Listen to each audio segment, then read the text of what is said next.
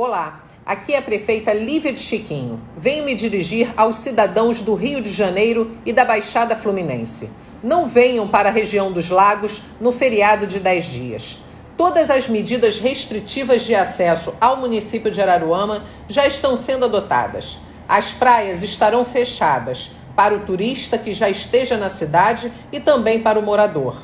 Os acessos pelas estradas Araruama serão bloqueados os outros prefeitos da região também estão tomando as medidas de bloqueio de acesso aos seus municípios e também o fechamento das praias e lagoas.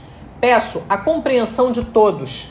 Sempre tivemos o prazer de receber nossos turistas, mas nesse momento delicado, com a grave pandemia que assola o nosso país, com a alta taxa de contaminação, o que pode levar à falta de leitos, leva os prefeitos a tomarem essa decisão, com o fechamento do acesso às cidades. Faço um apelo a você, morador do Rio de Janeiro e da Baixada Fluminense. Neste feriado de 10 dias, não venham para a região dos lagos. Fique na sua cidade. Essas medidas restritivas vão até o dia 4 de abril.